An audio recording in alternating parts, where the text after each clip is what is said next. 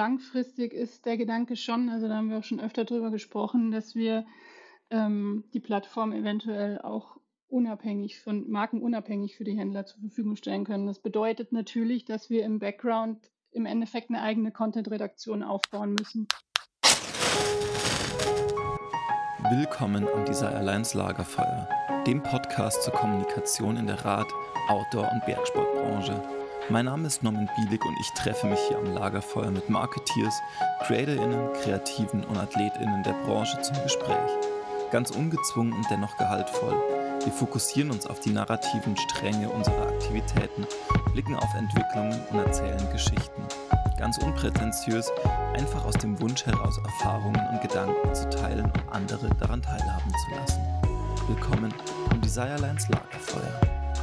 Bastian Müller und Julia Eckert sind in unterschiedlichen Rollen bei Social Pulse tätig. Bastian ist einer von zwei Gründern, Julia seit einem Jahr die Kommunikationschefin. Wir sprechen erst einmal sehr konkret über das Nutzerversprechen von Social Pulse, die Benefits für Brand und Handel und wie sich das Geschäftsmodell weiterentwickelt hat und vielleicht auch noch weiterentwickeln kann. Wir sprechen über strategische Branchenentwicklungen und Zufälle, über Händleraktivierung und die Kraft von digitalem Trade Marketing. Ich finde die Idee hinter dieser SaaS-Lösung noch immer unglaublich spannend und doch so naheliegend. Und ich bin richtig gespannt, wann eine entsprechende Durchdringung in der Radbranche festzustellen ist. Willkommen am Desirelines Lagerfeuer Bastian Müller und Julia Eckert. Bastian, Julia, schön, dass es klappt. Es ist so, bei unserem Podcast, wir machen ja immer so ein bisschen das Bild von einem Lagerfeuer auf. Das heißt, die Vorstellung ist, wir waren irgendwie den Tag gemeinsam am Berg unterwegs, sitzen jetzt am Lagerfeuer, trinken ein Bierchen, haben uns schon so ein bisschen kennengelernt. Ähm, ich frage euch, wer ihr seid und was ihr macht. Was antwortet ihr da?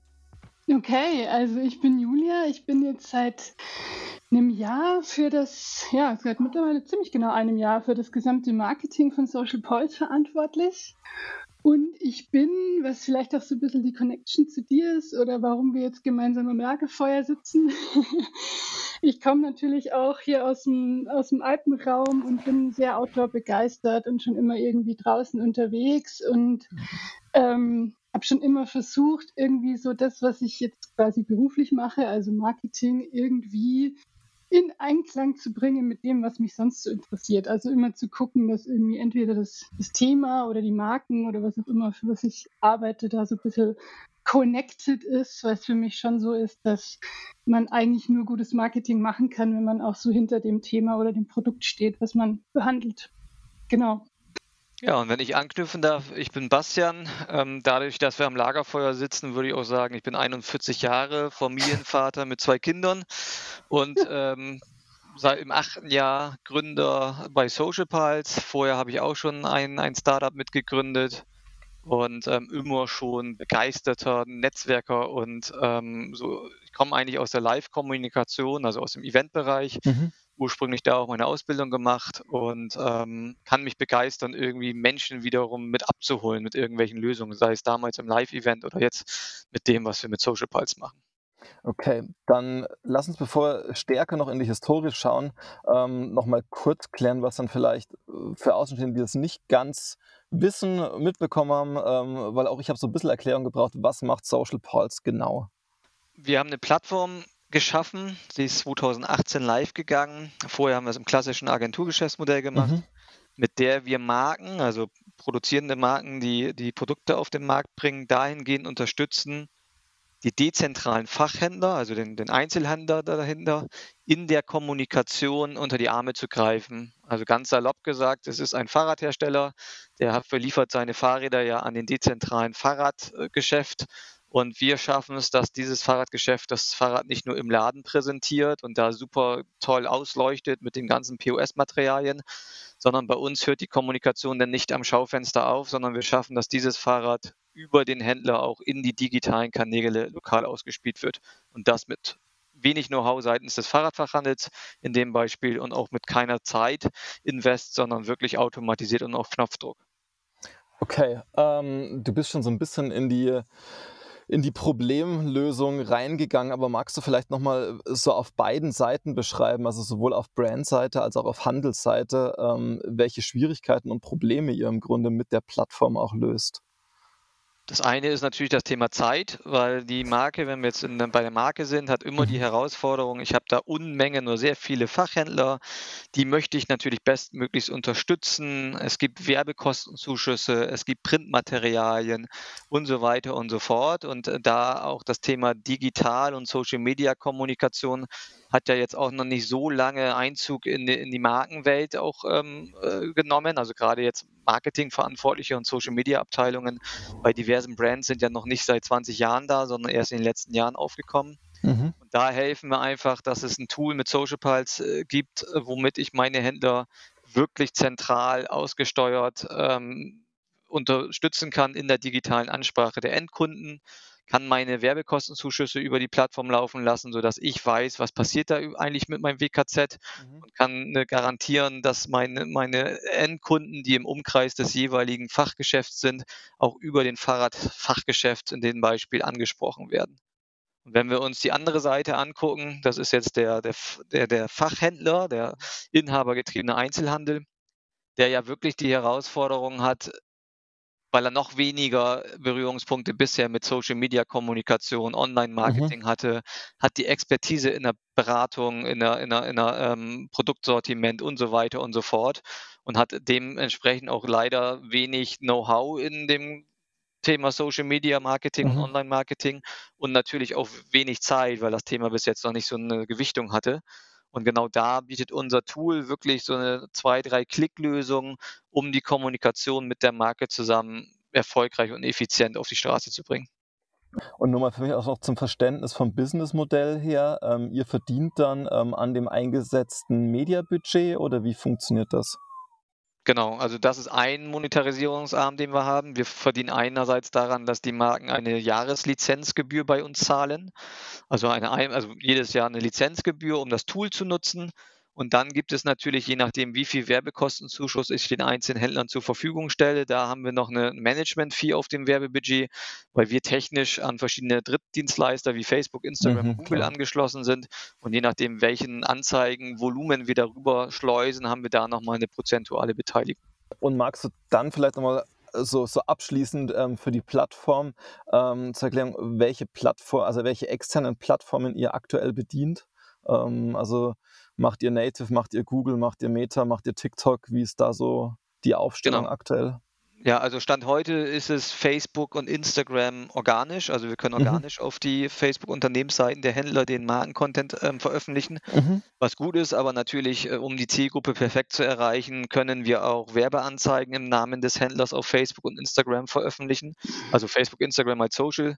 Und wir haben Google Responsive Display Ads als Werbeformat Stand heute angebunden testen gerade Search Ads bei Google ähm, noch manuell, um es dann sukzessive vielleicht Ende des Jahres auch über die Plattform automatisiert anzubieten. Mhm. Ähm, natürlich schauen wir, was ist mit TikTok, was ist mit Pinterest und so weiter und so fort. Ähm, ist aber immer eine Frage, wie viel Geld haben wir im Portemonnaie, wie viel Entwicklerkapazitäten haben wir gerade drauf und wie ist auch wirklich der Bedarf. Und natürlich schreien viele nach TikTok und auf Pinterest, aber wenn man sich anguckt, ähm, A, ja, der stationäre ja. Fachhandel für sich nutzt es noch nicht so und B, mhm. ist auch die technische Lösung schon da, dass wir als Tool mit diesen Drittanbietern überhaupt in dem Modell zusammenarbeiten können. Okay. Genau, ist vielleicht auch nochmal wichtig. Ähm, der Hinweis, das wollte ich vorher noch ergänzen, dass ja quasi, wir sind ja darauf angewiesen, welche Channels hat der Fachhändler zur ja. Verfügung. Und es ist ja oftmals so, dass die Marke selber, die internationale Brand, die hat alles Mögliche. Die hat ein TikTok-Konzept, die hat ein äh, Pinterest-Shopping-Angebot äh, oder was auch immer. Ähm, aber wir spielen ja eben über die Channels der Händler aus. Und da mhm. ist es wirklich zu 99 Prozent so, dass da maximal eine Facebook-Seite mit 50 bis 100 Followern vorliegt, vielleicht noch ein stiefmütterlich behandeltes Instagram-Profil. Mhm. Ähm, und das war es dann meistens. Genau. Könnt ihr dann, also du sagst jetzt, okay, es ist sehr, sehr viel Facebook dann noch, ähm, aber könnt ihr insgesamt ähm, über gewisse Branchen hinweg sagen, welche Plattformen ähm, am besten performen für welche Branche? Hm, also wir sehen jetzt von den, von den rein nackten Kennzahlen, dass wenn man sagt Impressionen, Linkklicks und Reichweite und so weiter, mhm. performt Google Display Responsive Ads auch in dem gleichen Budgetrahmen bei jedem einzelnen Händler besser. Also wir mhm. erreichen mhm. vielleicht ein bisschen mehr Reichweite, aber von den Klickzahlen viel, viel, viel besser als ähm, Social, also Facebook Instagram in dem Fall. Ja. Aber es ist natürlich auch immer eine Frage, was möchte die Marke als Ziel haben. Ne? Ich möchte ja auch irgendwie ganzheitlich meine Endkunden erreichen. Und ich glaube, da haben wir Stand heute jetzt mit, mit Facebook, Instagram und Google Display. Also ich weiß nicht, vielleicht ist auch allen Zuhörern das Google Display Netzwerk jetzt oder Google Responsive Display Ads nicht wirklich ein Begriff. Also das sind die Werbeanzeigen, wenn ich auf irgendeiner Internetseite unterwegs bin und einen redaktionellen Beitrag lese, wo dann rechts und links die Banner angezeigt werden. Und dieses Werbeformat nutzt ja auch eigentlich der inhabergetriebene Fachhandel für sich selber überhaupt nicht. Das können wir aber automatisiert ausspielen, dass jeder Händler dann da in dem Google Display Netzwerk mit der Zielgruppeneinstellung, die die Marke einstellt, eine Sichtbarkeit bekommt und deswegen haben wir da grandiose Klickzahlen auch drauf. Okay. Dann lass uns von so jetzt mal einfach äh, die Plattform verstanden zu haben, grob, dazu gehen, wie ihr dazu gekommen seid, das zu machen. Ähm, denn wenn ich mir jetzt so das Geschäftsmodell anschaue, dann kann ich mir vorstellen, also einerseits ist es, glaube ich, ein wahnsinnig großer Painpoint, ähm, sowohl für stationären Handel ähm, wie für Brand. Ähm, und ich habe während dem Studium mal in einem stationären Handel im Outdoor-Bereich gearbeitet. Ähm, jetzt als Agentur machen wir viel für Brands. Ähm, das heißt, wir kennen so ein bisschen beide Seiten ähm, und auch diesen Blick darauf, also auch gerade was so das Thema WKZ und wie kann ich das abwickeln anbelangt. aber es ist würde ich jetzt zumindest mal vermuten, ähm, die, das, was, was pro Händler irgendwie an Umsatz generiert wird, ist erstmal nicht wahnsinnig viel. Das heißt, es muss wahrscheinlich sehr, sehr stark skaliert werden, ähm, wodurch ich vermuten würde, dass es ja, dass ihr vielleicht deswegen auch so die ersten war, die diesen Business Case aufgemacht haben. Ähm, magst du da vielleicht nochmal oder das Thema nochmal kurz beleuchten, auch die Historie, woher die Idee kam und wie das dann entstanden ist? Ja, gerne. Also ich hatte witzigerweise heute Mittag erst ein Gespräch dazu und da habe ich gesagt, wir haben uns nicht hingesetzt und einen großen Businessplan und Exit-Tabellen gemacht und haben gesagt, wir müssen jetzt schnell reich werden, sondern äh, wie, gesagt, wie anfangs erwähnt, ich komme aus der Live-Kommunikation und ich habe ähm, viele oder fast alle Mediahaus Red Bull Filmpremieren in Deutschland, Österreich, Schweiz ähm, damals umgesetzt. Mhm. Unter anderem auch die Schere Tore Kletterfilmpremiere 2000 14 müsste es gewesen sein. Mhm. In München war in Deutschland Filmpremiere. Und ähm, Red Bull hatte damals mich dann angefragt, ob ich nicht für die anschließende Kinotour ein bisschen Marketing machen möchte. Und die Erwartungshaltung war, Bastian, hier hast du 5000 Euro und guck mal, dass irgendwelche Kletterhallen unsere Poster aufhängen, weil die Kletterfilmtour ansteht. Und ähm, mit meinem Mitgründer Leonard habe ich dann zusammengesessen ähm, und habe dann gesagt, das fühlt sich irgendwie langweilig an, irgendwelche Poster produzieren und Kletterhallen anzurufen und Shops. Da muss es doch was anderes geben.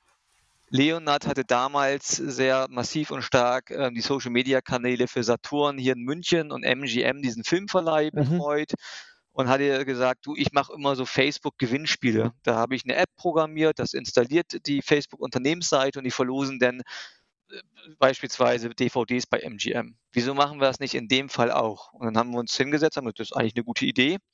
Dann haben wir eine Facebook-App programmieren lassen, die auf Red Bull gebrandet war. Und dann mhm. sind wir im Kaltakquise-Modus, haben wir einfach mal versucht, Kletterhallen Klettershops, also die die Ware verkaufen, davon zu überzeugen, diese Facebook Red Bull App zu installieren und dann verlust jeder teilnehmende Partner, also Kletterhalle wie Shop, ähm, Kinotickets für diesen Kletterfilm.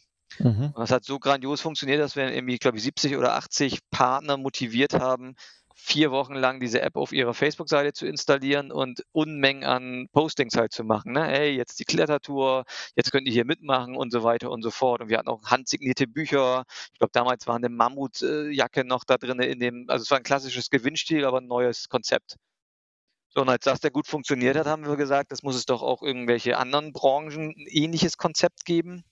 Und dann bin ich nach Garching, also zu Ammersports äh, reingelaufen und habe da mit Salomon gesprochen. Mhm. Und dann haben wir 2014, glaube ich, auch schon die erste Gewinnspielkampagne gemacht mit dem den City Trail. Das war damals, glaube ich, ein Schuh und eine App, die man installieren konnte und haben es genau den gleichen Ansatz gemacht.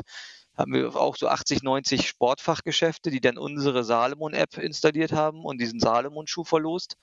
Und so kamen wir auf die Idee und haben das dann zwei, drei Jahre im Agenturgeschäftsmodell gemacht und irgendwann kam halt der Entschluss 2017 doch mal, ja, wirklich Mut zusammenzunehmen und das auf eine Plattformebene zu heben und MVP, also das erste Produkt sozusagen, kleine Version programmieren zu lassen.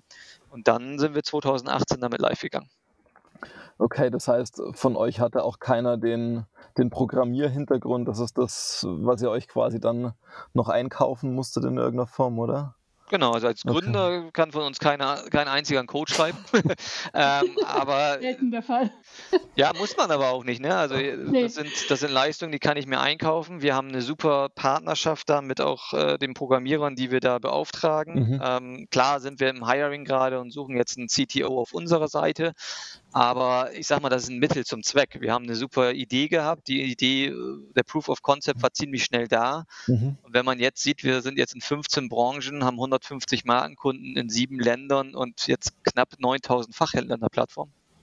Das ist schon durchaus beeindruckend. Ähm, jetzt lass uns mal, Julia, vielleicht so ein bisschen auf deine Seite, so in die, in die Kommunikation ähm, auch reinschauen. Ihr kümmert euch jetzt so um die Verbindung von Brand, Handel und Kunde. Ähm, und du hast mhm. ja deine Wurzeln ähm, so ein Stück weit eher im E-Commerce, ähm, beziehungsweise warst vorher bei Bergzeit.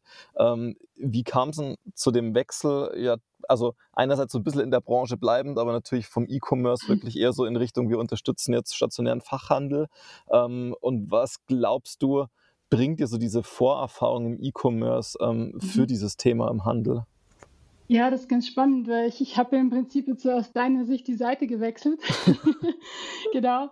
Ähm, ja, und Bastian hat ja gerade schon erzählt ähm, von den Filmpremierentouren und so weiter. Und daher kenne ich ihn tatsächlich schon von ganz, ganz früher. Also wir kennen uns eigentlich schon ewig von meiner Zeit bei Quicksilver damals noch und haben äh, irgendwie Filmpremierentouren für Snowboard- und Freeski-Filme damals zusammen veranstaltet. Mhm lass mich raten, ich glaube, es war Travis Rice und Candito weg.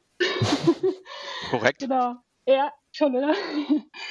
genau, und dann irgendwie ist er äh, zehn Jahre später mit seinen Pals im Dorf nebenan wieder aufgetaucht. Also Holzkirchen Otterfing ist ja nebenan. Mhm. und so kam dann irgendwie eins zum anderen. Also ich habe im Prinzip auch nochmal eine neue Herausforderung so ein bisschen gesucht, weil ich einfach wirklich eher so der Marketing-Allrounder bin, würde ich es mal beschreiben. Also ich habe eben vom Eventmanagement über die TV-Redaktion äh, bis hin zum Online-Shop irgendwie schon alles gemacht. Und ähm, ja, da bietet sich natürlich so ein junges Startup, ähm, wo viel zu tun ist, total an. Also da, das kann so einen Generalisten immer gut gebrauchen, den man überall einsetzen kann. Und ja, ja, was ich da irgendwie, was ich aus dem E-Commerce so mitbringe, würde ich sagen, ist erstmal mein gesamtes Wissen so über Content Marketing. Also Bergzeit ist ja da mit dem Bergzeit Magazin irgendwie auch Vorreiter so in der Outdoor-Branche. Also die machen da ja wirklich ganz, ganz viel und ich saß ja auch im Content-Team. Und ähm, was ich auf jeden Fall auch so mitgenommen habe über die vier Jahre, ist so die Wichtigkeit von datenbasierten Entscheidungen, würde ich es mal nennen. Mhm ähm, was ja auch für den Handel total relevant ist. Ne? Also woher kommt meine Kundschaft? Was interessiert meine Kundschaft? Wie erreiche ich die überhaupt? Also funktioniert vielleicht mein Plakat an der Litfaßsäule oder meine Anzeige in der Tageszeitung oder nicht? Oder halten sich meine Kunden eher auf Instagram auf? Und was kann ich wo tun, um die zu erreichen? Und ja, und vielleicht noch das das Letzte, was mir auch echt so aufgefallen ist, auch gerade bei Bergzeit, ähm, dass es eigentlich nie so ein hundertprozentiges entweder online oder offline mhm. geben kann. Ähm, weil man sieht ja auch am Bergzeit sehr schön, dass eben auch einer der größten Online-Shops für Outdoor ähm, an seinen beiden Filialen im Oberland festhält, mhm. mit Kletterhallen zusammenarbeitet oder was auch immer. Und ähm, da machen die zwei Filialen vielleicht nur so einen Bruchteil vom Gesamtumsatz aus, sind aber ein total wertvoller Kontakt und Feedback-Kanal so zum Kunden. Und da zeigt Bergzeit eigentlich hier im Großen ziemlich schön, wie On- und Offline so verzahnt werden kann und am selben Strang ziehen kann. Also in der Pandemie gab es irgendwie Click and Collect, Return to Store, es gibt einen Reparaturservice für Wanderschuhe, es gibt einen Skiservice im Winter und so weiter. Mhm. Und da profitiert natürlich auch der Online-Shop wieder davon und umgekehrt. Und gerade auch im E-Commerce, also klar, du kannst, du kannst Website-Daten auswerten, du kannst deine Warenkorbabbrecher analysieren, du kannst irgendwie Teaser-Klicks optimieren, den Fit-Finder in die Produkt Produktkategorien integrieren, was auch immer. Aber am Ende ersetzt eigentlich nichts diesen direkten Kontakt zum Kunden vor Ort. Mhm. Und mh, hm, Social Pulse ist da für mich so ein bisschen die logische Fortsetzung. Also wir versuchen ja im Prinzip das umgekehrt im Kleinen für jeden einzelnen Händler abzubilden und ihm eben zu erklären, so hey, das Internet ist nicht dein Feind, sondern du kannst es eben auch für dein stationäres Angebot nutzen und die Leute online erreichen, damit sie offline kaufen. So.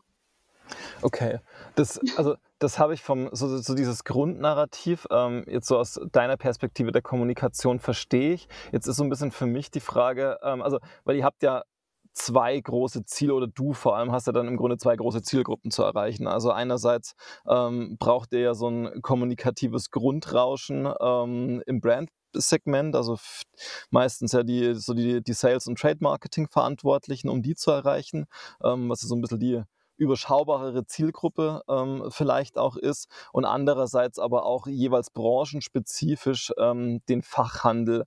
Magst du vielleicht mal so kurz beschreiben, ähm, wie da die strategische Herangehensweise auch ist ähm, und was vielleicht auch die unterschiedlichen Narrative sind, die ja einerseits in Richtung Brand, andererseits in Richtung Fachhandel spielt in der Kommunikation?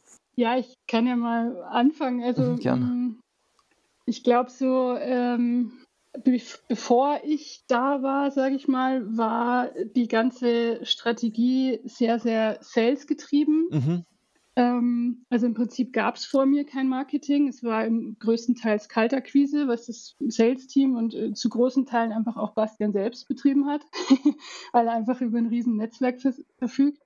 Und ähm, seit es jetzt eben Marketing auch gibt, würde ich so beschreiben, dass wir aktuell so eine Mischung aus Content Marketing und Kooperationen aller Art betreiben. Also mhm. ähm, Marketing und Sales arbeiten da jetzt immer noch sehr verzahnt.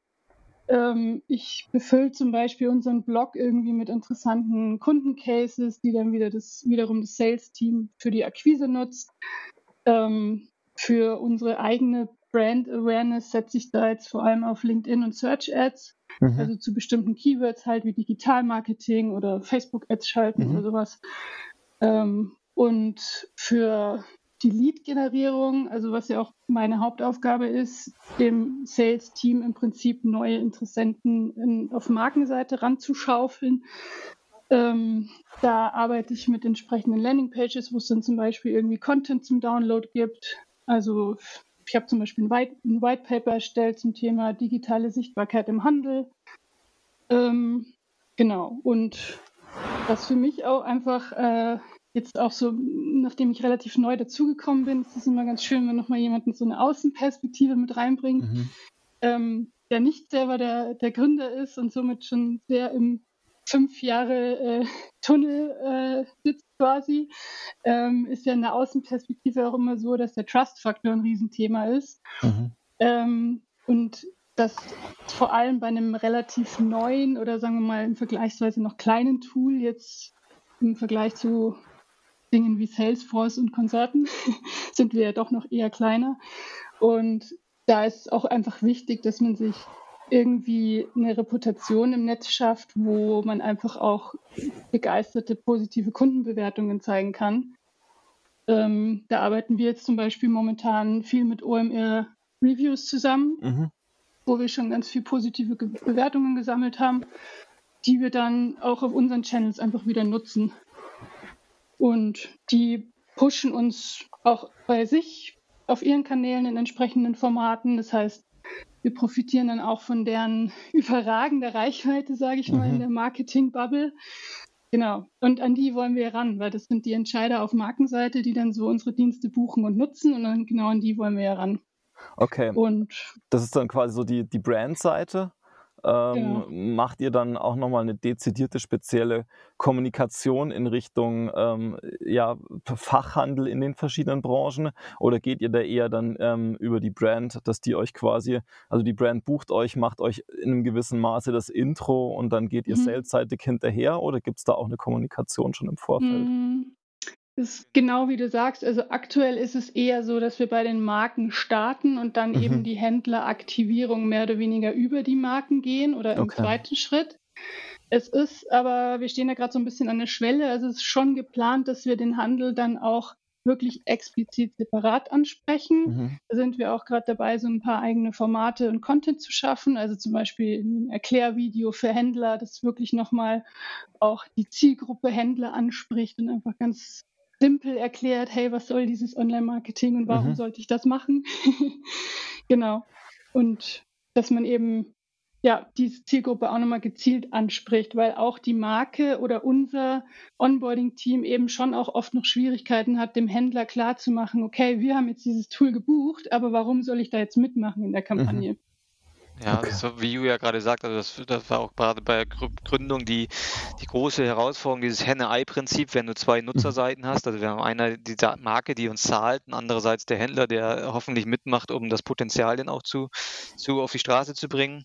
Und dieses Henne-Ei-Problem hat uns echt vor großen Herausforderungen gestellt, aber das haben wir so eigentlich sehr clever gelöst, dass wir im Sales erstmal nur die Marken aktivieren, was aber auch schon aufwendig genug ist. Mhm. Aber die Story wird langsam einfacher, weil wir so viele gute Referenzkunden haben und keine Abgänge von Marken, die uns einfach nicht mehr buchen.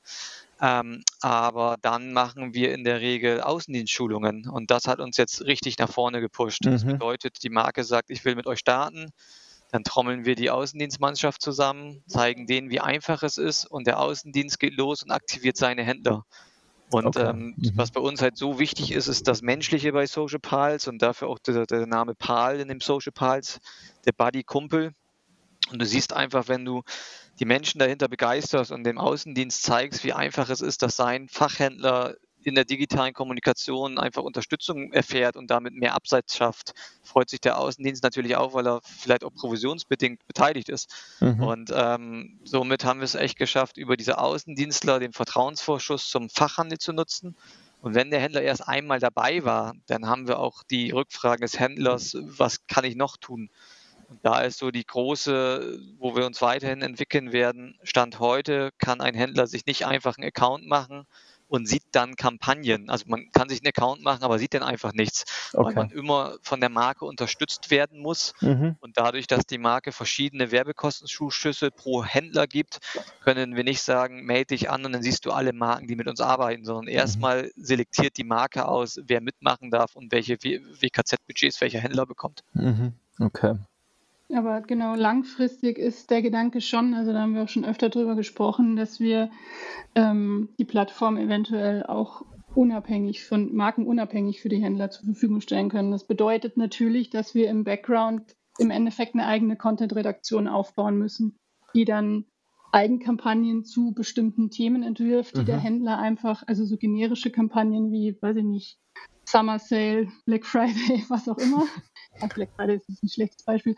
Ähm, genau, die dann einfach der Händler auch markenunabhängig nutzen kann oder wenn, wenn man jetzt eine bestimmte Branche nimmt, äh, sei es jetzt Apotheker, dass man im Herbst einfach eine, hey, deck dich mit äh, Erkältungsmedikamenten ein, Kampagne, mhm. der Schnupfen kommt, so, ähm, kann man ja alles sich überlegen. Und das würde aber eben bedeuten, dass wir eine eigene Content-Redaktion aufbauen müssten, mhm. um das Ganze für die Händler auch unabhängig nutzbar zu machen. Okay, und das würde aber ja dann im Grunde auch bedeuten, euch geht so ein bisschen, also euch geht nicht so ein bisschen, sondern euch würde dann in dem Bereich würde euch der, der Jahresbeitrag der Brand abgehen und ihr bekommt quasi nur so die Management-Fee ähm, aus dem genau. Media-Budget des Händlers.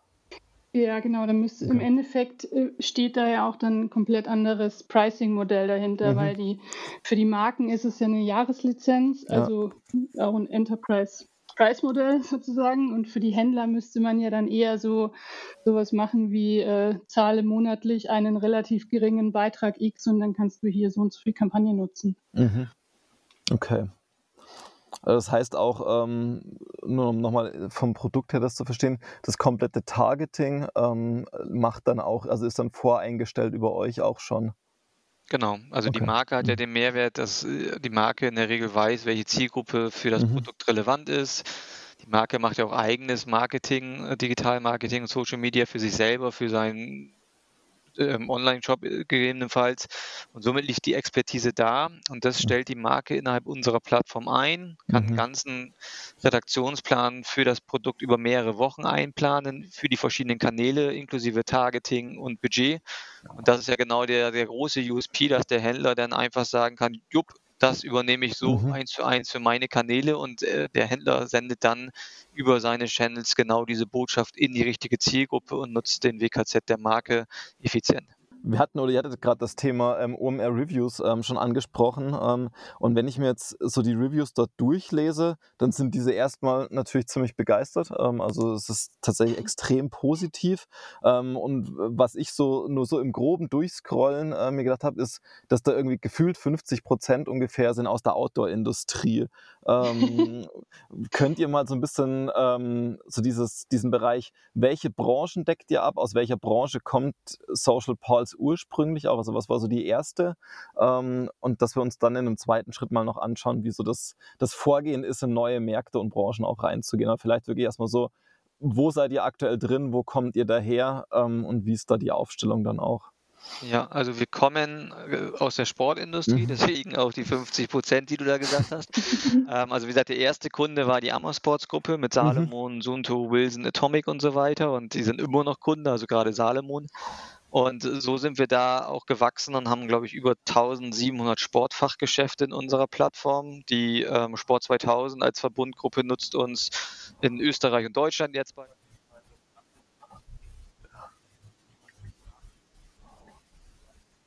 Ähm, auch im Jahresvertrag nutzen. Also deswegen so die Masse und ähm, dann sind wir weitergezogen und haben gemerkt, hm, das muss ja auch überall anders funktionieren. Und wie vorhin schon irgendwann mal erwähnt, sind wir jetzt, äh, glaube ich, in 15 Kategorien oder Branchen mhm. unterwegs. Das geht von Spielzeug mit Ravensburger. Wir sind in der Mobilität mit der kompletten Erwin Hümer Gruppe, also Caravaning mhm. und Fendt Caravaning unterwegs. Liquimoli im Motoröl-Werkstattbereich. Wir haben Augenoptiker drinne, mit denen wir mit Luxotica und Essilor zusammenarbeiten, was dahinter dann Ray-Ban und sowas ist, aber mhm. auch Charmant und Esprit-Brillen. Also wirklich bunt gemischt. Wir starten jetzt in der Agrarbranche. Mhm. Also da machen wir nachher genau, machen wir Kuhputzmaschinen-Kampagnen für den Landwirt. Also, Geil, dann sind wir endlich bei mir vor Ort ähm, auf dem Land. Ja, das ist auch nicht genau. ja, also, das ist bei das mir 500 Meter entfernt.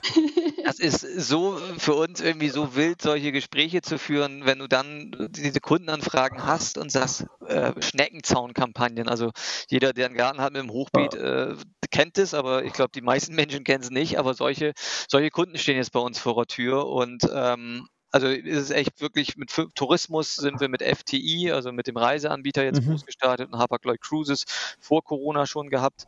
Also es ist wirklich bunt gemischt, coole Kunden, aber in jeder Branche, wo einfach eine Marke oder eine Dienstleistung einen dezentralen Fachhandel hat, passt Social Pulse. Ja, ich glaube, das Spannende ist, dass es nicht nur für Marken, die wirklich auch äh, ein Produkt herstellen, funktioniert, sondern genauso auch für Verbände oder Verbundgruppen. Also wenn es jetzt quasi, Bastian, du hattest, glaube ich, äh, Optiker schon genannt. Ähm, also es müssen ja nicht immer Produktkampagnen sein. Es funktioniert genauso für, ähm, geh doch einmal im Jahr zum Optiker und lass deine Augen checken. Oder mhm. was wir auch schon im Programm hatten, war ähm, mit der GFACO, also das äh, Getränkehändlerverband, wo mhm. wir eine, ähm, ganz am Anfang von Corona eine Heimlieferdienstkampagne gemacht haben, wo dann irgendwie so quasi die Getränkeversorgung für alle im Lockdown sichergestellt wurde und was nicht alles. Also ja.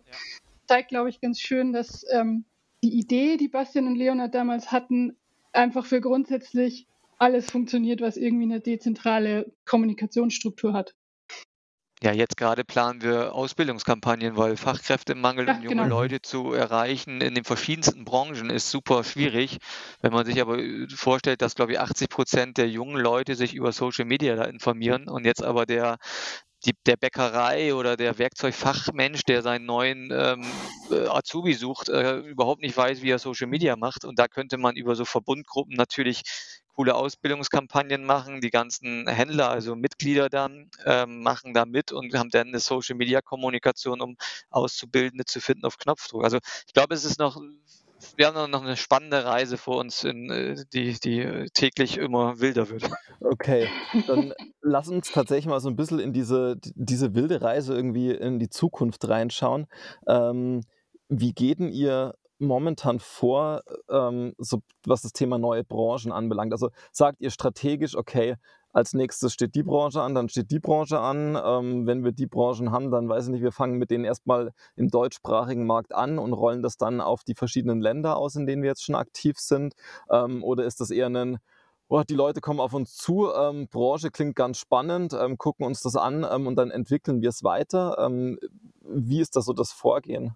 Eigentlich beides, wie du jetzt erwähnt hast, Entschuldigung, aber eher das zweite war bisher der, der Fall. Ähm, wir haben zwar schon die, die Umsatzvoluminas im Mediaspend pro Branche auf dem Schirm, wir wissen, wie viele Fachhändler sind da, wir gucken uns an, wo ist auch gerade noch der, der Bedarf da, dass der Fachhandel, also wie, wie viel prozentual ist auch der Offline-Umsatz in der mhm. Branche, weil wenn du jetzt nur in, in eine Branche reingehst, wo, keine Ahnung, 60 Prozent Online-Umsatz ist, dann, dann ist der Fachhandel da noch, hat nicht mehr das Gewicht. Mhm. Ich habe gerade eben ein Webinar teilgenommen, genommen, wo ich gesehen habe, dass Bekleidung und Schuhe 53 Prozent Online-Umsatz mhm. in 2021 hatten.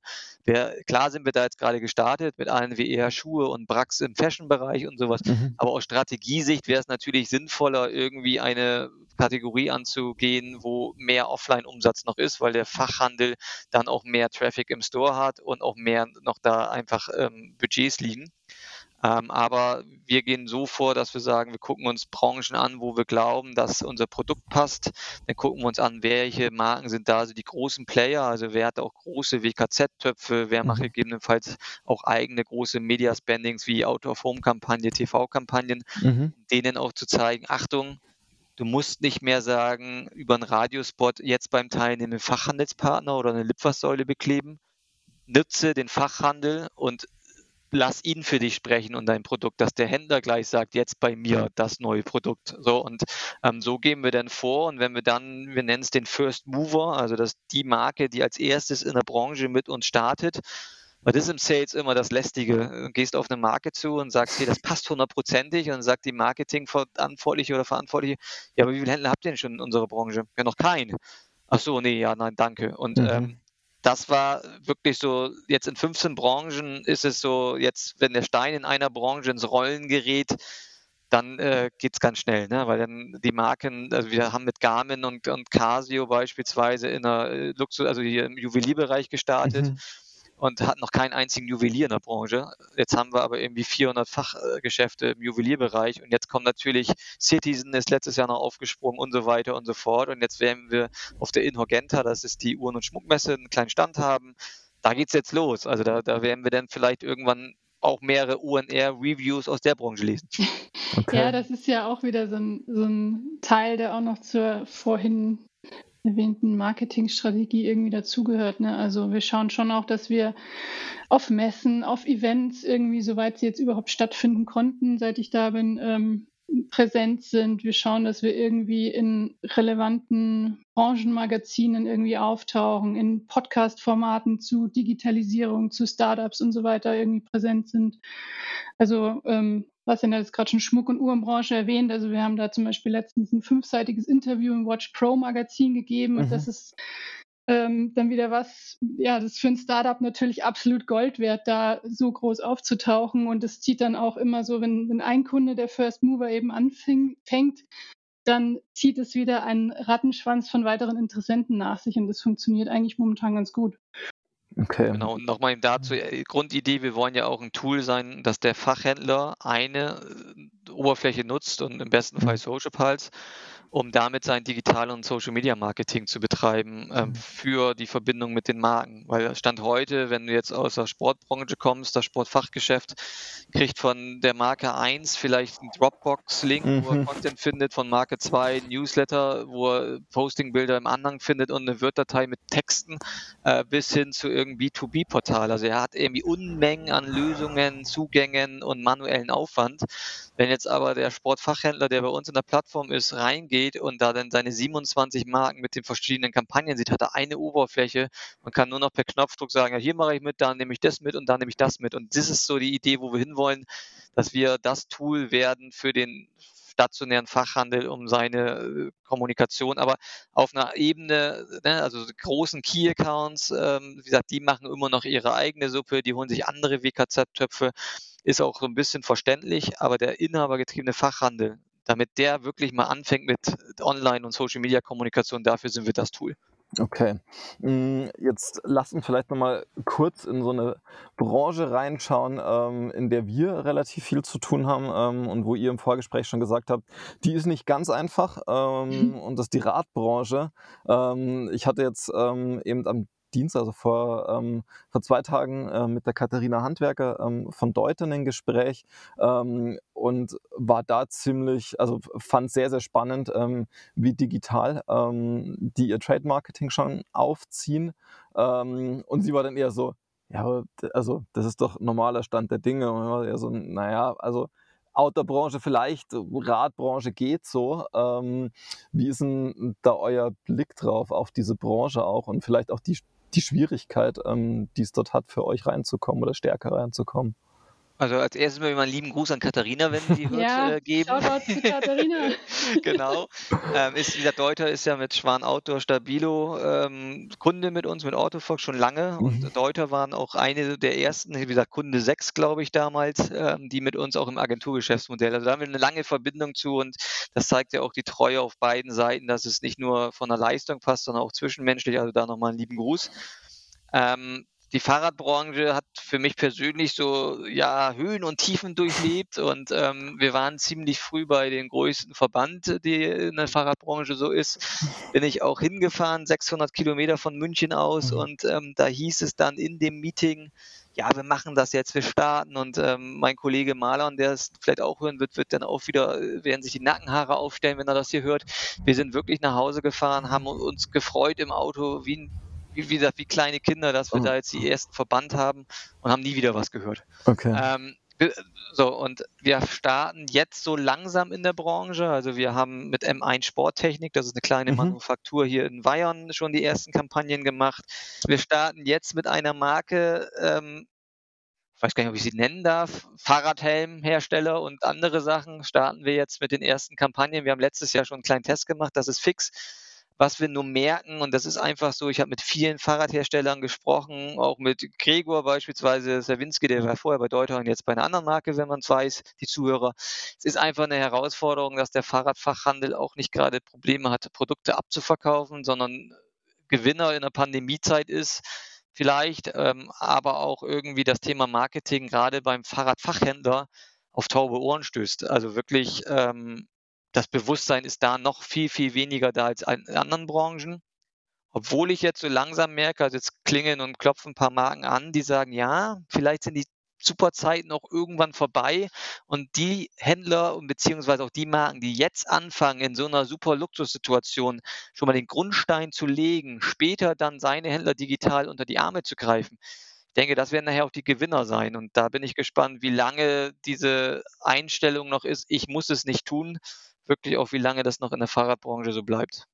Ja, und es muss ja auch nicht immer ähm, eine, sagen wir mal, wenn wir jetzt von der Lieferkettenproblematik ausgehen und die Fahrräder sowieso nicht irgendwie zu kaufen sind. Also man wartet ja momentan äh, bis zu einem Jahr auf sein Wunschmodell.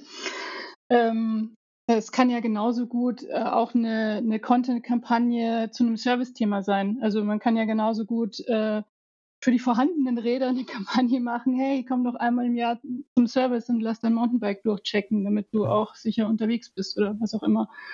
Okay, ja, da glaube ich, müssen wir später nochmal reden. Ähm, da, da, da, ploppt bei mir gerade schon so ein bisschen eine Idee auf. Ähm, aber lasst uns ähm, nochmal so ins Thema Internationalisierung ähm, bei euch auch reinschauen. Ähm, das ist was, was mir, ähm, ja, als ich noch ähm, in der Redaktion gearbeitet habe, immer wieder aufgefallen. Ähm, ihr, ihr geht jetzt in, in neue Märkte und in verschiedene Märkte rein. Ähm, und wir hatten es gerade in der Radbranche, aber auch in der Outdoor-Branche, dass es immer mehr ähm, tatsächlich ja, international aufgestellte Marketing-Teams gibt. Ähm, also dass das Gesamtmarketing auch international gesteuert wird, national gar nicht mehr so eine große Bedeutung hat der mhm. Retail-Bereich dann aber doch wieder sehr, sehr ähm, national und regional ist. Ähm, ist das was, was euch bei der Internationalisierung Probleme macht? Ähm, oder ist das was, wo ihr die Erfahrung macht, okay, das ist so ein internationales Marketing-Team ist für uns eigentlich ganz cool und Retail kriegen wir dann damit auch in den Griff?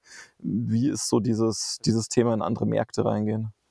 Das ist für uns eigentlich perfekt. Also okay. wir haben die Situation, dass wir natürlich durch die deutsche, dass wir hier ansässig sind, haben wir immer noch 70 Prozent oder 65 jetzt irgendwie Umsatz in der Dachregion, also deutschsprachigen Raum. Aber jetzt gerade in den letzten zwei Jahren haben wir ein massives Kundenwachstum und das ist wirklich so, dass ähm, in Deutschland oder in der Dachregion es getestet wird dann dieses Marketing-Team das ans globale Team reportet. Und wir haben echt unzählige Beispiele, wo es gibt ja immer diese Sales-Meetings bei denen und interne Meetings und dann werden immer so Best-Practice-Beispiele genannt und da wurde Social Pulse sehr, sehr oft erwähnt und dann ist es so, dass das internationale Team auf uns aufmerksam wird und dann ähm, wird es einfach global vom, vom Headquarter kommen die Assets, also die Bildmaterialien und alles. Und dann geht das in die lokalen Teams über Social Pulse, weil jedes Land ja nochmal anders kommuniziert. Äh, in manchen Ländern gibt es ein anderes Key-Focus-Produkt oder eine andere Farbe und so weiter und so fort. Aber jedes Land kann dann seine Social Pulse-Kampagne bei uns einstellen, was für dieses Land am besten ist. Aber der, der große Mehrwert ist, dass das internationale Team dann alles auch äh, untereinander teilen kann, schauen kann, was lief wo am besten. Also ich weiß zum Beispiel bei Casio im Uhrenbereich haben wir es, glaube ich, geschafft, dass wir jetzt äh, in Deutschland gestartet sind. Ich hoffe, ich darf es jetzt hier erwähnen, aber ich mache es einfach mal. Und ähm, der Mark Schemper und die Lisa haben dann, also von Casio, haben das dann auch reported international und Social Pulse ist jetzt ein Tool, was in sieben Ländern in Europa von Casio genutzt wird. Und ich glaube, dass es wirklich das erste Mal ist, dass so ein, so ein externes Tool über so viele verschiedene Länder hinweg genutzt wird. Und ähm, das ist auch bei Garmin der Fall. Da nutzten auch, also wir sind wirklich mit oder mit, mit, mit BSH, also Bosch Siemens Haushaltsgeräte, in vielen Ländern unterwegs. Ähm, also das spielt uns gerade mega in die Karten, weil wir dann auf die Internationalisierung natürlich den Umsatz auch haben, aber auch die Händler. Also das, das, das macht echt Spaß zu sehen, dass wir Deutschland gestartet sind und wir sind gerade in sechs Sprachen ist die Plattform verfügbar. Ähm, und in fünf Sprachen ist auch unser Support verfügbar. Also wenn jemand auf, auf Französisch anruft, auf Spanisch, Italienisch, Englisch, Deutsch, äh, kann man bei uns jemanden auf der Landessprache sprechen nicht unbedingt Native Speaker, aber immerhin gut genug, um ähm, die Plattform vorzustellen. Die einzige Sprache, die wir noch nicht in Inhouse haben, ist Niederländisch, aber mhm. da können wir mit Englisch doch sehr gut weiter. Okay. Ja, ich finde es tatsächlich auch ganz spannend, jetzt so mal ähm, diesen, diesen Approach, den Julia vorhin vorgestellt hat, so eventuell in Richtung ähm, eigenen, eigene Kampagnen, eigene Content auch zu gehen, weil es ja irgendwie da wieder schon so ein bisschen archetypisch Plattform ist. Also erst so dieses, ähm, diese Plattform, dieses Gerüst, diese Infrastruktur zur Verfügung zu stellen und im Grunde so das so sehr stark zu vernetzen und in einem zweiten Schritt dann doch wieder in Richtung, ja, am Schluss schon Media und Content zu gehen. Mhm. Um das noch stärker auszubauen. Ähm, habt ihr da aktuell schon für die verschiedenen Branchen, in denen ihr arbeitet, ähm, eigene Content-Teams, die da nochmal beratend tätig sein können? Oder ist das was, wo ihr klar sagen könnt, okay, das haben wir so ein bisschen im, im Sales-Bereich, die spezialisierten Leute aus den Branchen ähm, und das reicht, damit die ähm, Kampagnen dann von Brandseite aufgesetzt werden können? Also wovon wir uns so ein bisschen, ähm, was heißt distanzieren, aber wir sind keine Performance-Social-Media-Beratungsagentur, sondern wir sind das Tool, womit die Marke skalierbar, effizient seine Händler unter die Arme greifen kann und auch wirklich Performance auf die Straße bringt, was das Anzeigenbudget und sowas angeht. Ähm, weil wir einfach jetzt, wir haben 31 äh, Mitarbeiter in-house, wir haben eine externe ähm, Programmierfirma, die mit uns das Ganze macht. Und wenn du siehst, dass wir, ich glaube, bei der 1400 Kampagne jetzt in der Plattform sind und das in so vielen Sprachen und in so vielen Kategorien. Also wir können nicht heute, glaube ich, auf Liquimoli Motorenöl beraten, dann Triumph Unterwäsche, was auch ein Kunde von ist, uns ist und dann nachher irgendwie Kontaktlinsen mit Cooper Vision, was auch ein Kunde ist. Also da würden wir uns unglaubwürdig machen, wenn Julia in allen Branchen nachher die Profi ist, die äh, überall weiß, wie diese Zielgruppe tickt. Also nee, nee, wir sind die ich Plattform. kann mich einlesen bis zu einem gewissen Grad, aber es gibt dann doch Themen, die vielleicht ein Studium äh, benötigen. Ja, und die Erfahrung auch in den Branchen. Nee, davon ja. distanzieren wir uns. Wir sind ein Tool, was dann auch wieder unsere Inhouse-Skalierbarkeit wirklich auch ähm, garantiert, dass das Wachstum wir stemmen können. Aber wie du und ihr eben schon gesagt hast, also die, die Pläne, wohin die Reise geht, äh, die liegen in der Schublade. Wir gucken jetzt ja, wie kommt die Entwicklung voran? Der, der Programmiermarkt ist natürlich auch gerade sehr, sehr hart um oder äh, ne, also gefragt. Da Programmierer zu finden, ist super schwierig gerade. Aber wir haben da schon, glaube ich, noch ein, zwei clevere Schachzüge, die wir dann ziehen werden, sobald wir es machen können. Das ist auch immer eine Budgetfrage. Aber ähm, ja, da, da stehen ja. schon einige Dinge noch an, die wir vorhaben. Also das Ziel ist schon, dass der Einzelhandel uns am Ende als Tool für den Einzelhandel wahrnimmt und nicht Agentur von Marke XY. Das ist uns, glaube ich, ganz wichtig. Also, dass, dass der Fachhändler wirklich sagt, okay, Social Pulse ist mein Tool, meine Plattform, da gehe ich rein und finde meine Kampagnen von den Marken, die ich verkaufe. Die Frage ist halt bei uns immer nur, an welcher Stelle können wir das so gestalten, dass es für uns noch effizient bleibt. Also, dass hier nicht ähm, 100 Leute sitzen, die Content machen und 300 Leute, die am Telefon sitzen, um Händler zu akquirieren. Genau, also es ist immer so eine kleine Gratwanderung, aber es ist natürlich schon der Plan, auch den Händler gezielt anzusprechen, dass er uns als, als Lösung wahrnimmt. Wir haben ja nachher auch super spannende Daten, die wir gut äh, den Handel zur Verfügung stellen können und ähm, auch gewinnbringend einsetzen können. Also wenn du überlegst, wir haben jetzt äh, zigtausende Händler, die diesen Monat wieder Kampagnen über uns fahren und dahinter stecken dann immer mehrere Werbeanzeigen in dessen lokalen Umfeld. Und das geht alles über unsere Plattform zu den Drittanbietern wie Facebook, Instagram und daraus lernen wir ja auch, ne? also welches Targeting funktioniert, wo haben wir die besten Klickzahlen.